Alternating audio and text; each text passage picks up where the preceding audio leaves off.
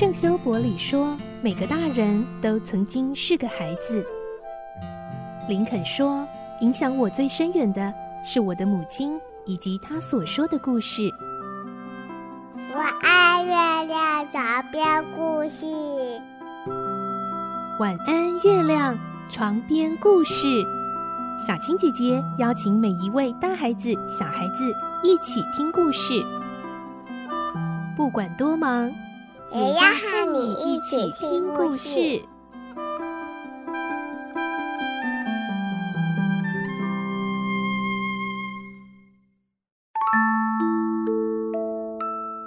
晚安，欢迎你和我们一起听故事。我是小青姐姐，我们来听《侠盗罗宾汉》的故事。今天是第四集，我们会听到罗宾汉故事中的另一个主角就要登场喽。他和罗宾汉呐，可是不打不相识哦。究竟是谁呢？来听今天的故事，《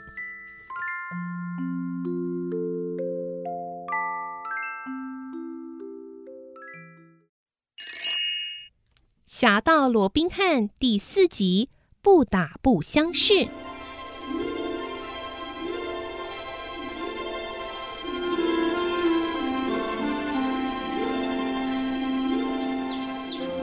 凉爽的夏日清晨，栖息在雪舞的森林的小鸟才刚刚苏醒的时刻，罗宾汉已经哇啦哇啦的嚷得大伙儿不得不睁开睡眼。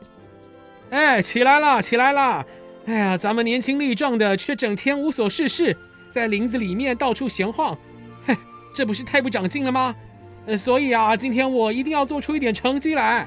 他吩咐大伙守在树林里。只要听到号角声响起，就要火速赶去支援。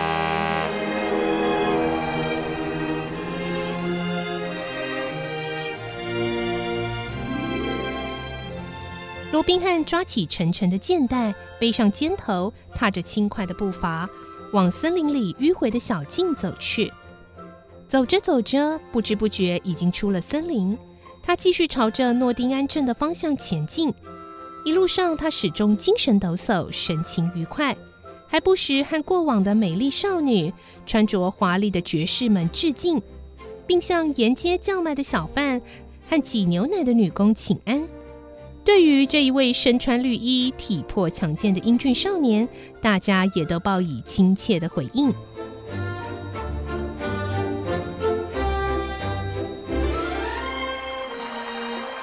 弯弯拐拐的。罗宾汉来到了一条小河前，不知道谁在河上搭了一根窄窄的圆木，当做便桥。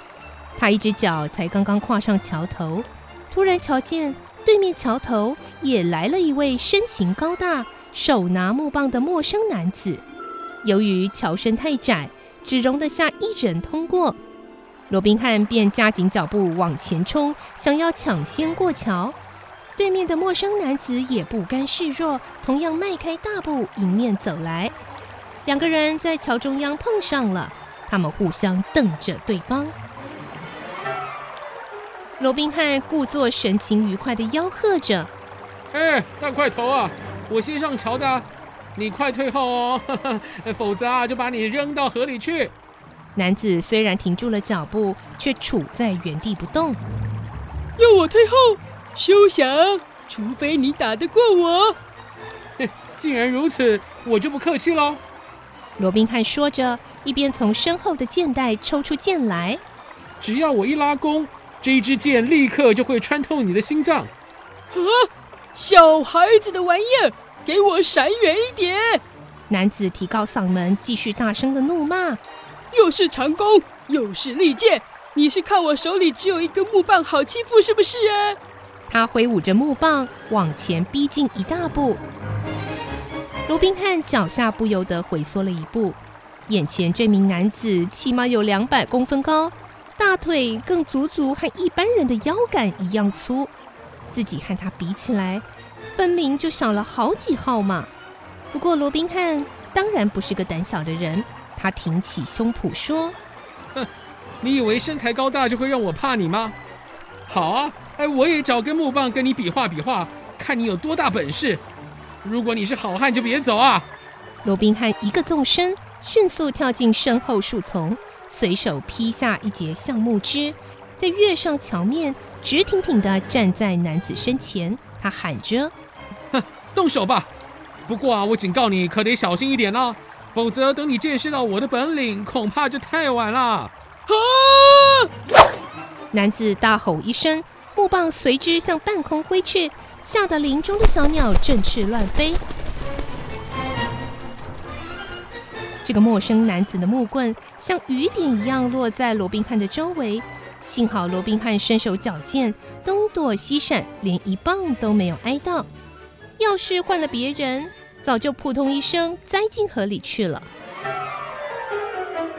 双方你来我往，木棒齐飞。过了许久，也不见有人摔下桥面。罗宾汉再次使劲的挥，这一棒正巧落在对方脑门上。打得那人眼冒金星，脚步踉跄。为了稳住身子，对方双脚拼命地踩踏，蹭得原木也跟着兜转了起来。罗宾汉喘了一口气，正想着该不该乘胜追击，好快快结束这场比赛时，没想到大块头竟狠狠一棒敲上他的脑袋，害他栽跟头似的掉进了河里。哎呀！只见罗宾汉双手猛挥，击得水花四溅。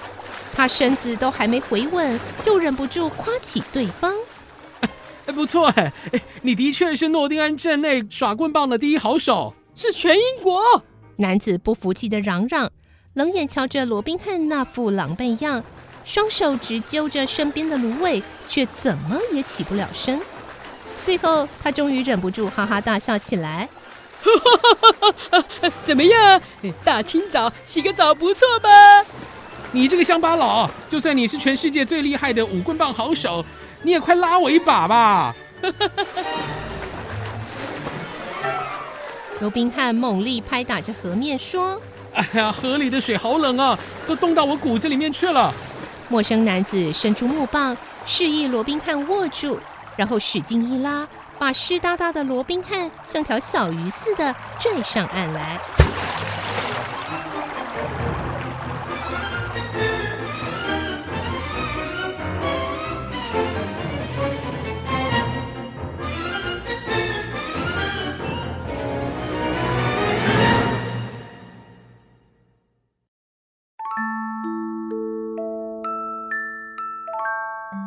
哇塞，这个人到底是谁呢？竟然一出场就把罗宾汉的威风几乎是灭个精光了。先透露一下，他呢就是罗宾汉故事的主角之一小约翰。他和罗宾汉第一次见面就打起来了，那后来怎么会变成出生入死共患难的好兄弟呢？下个星期我们再继续来听《侠盗罗宾汉》的故事喽。明天星期五是绘本时间，记得准时收听。我是小青姐姐，祝你有个好梦，晚安，拜拜。小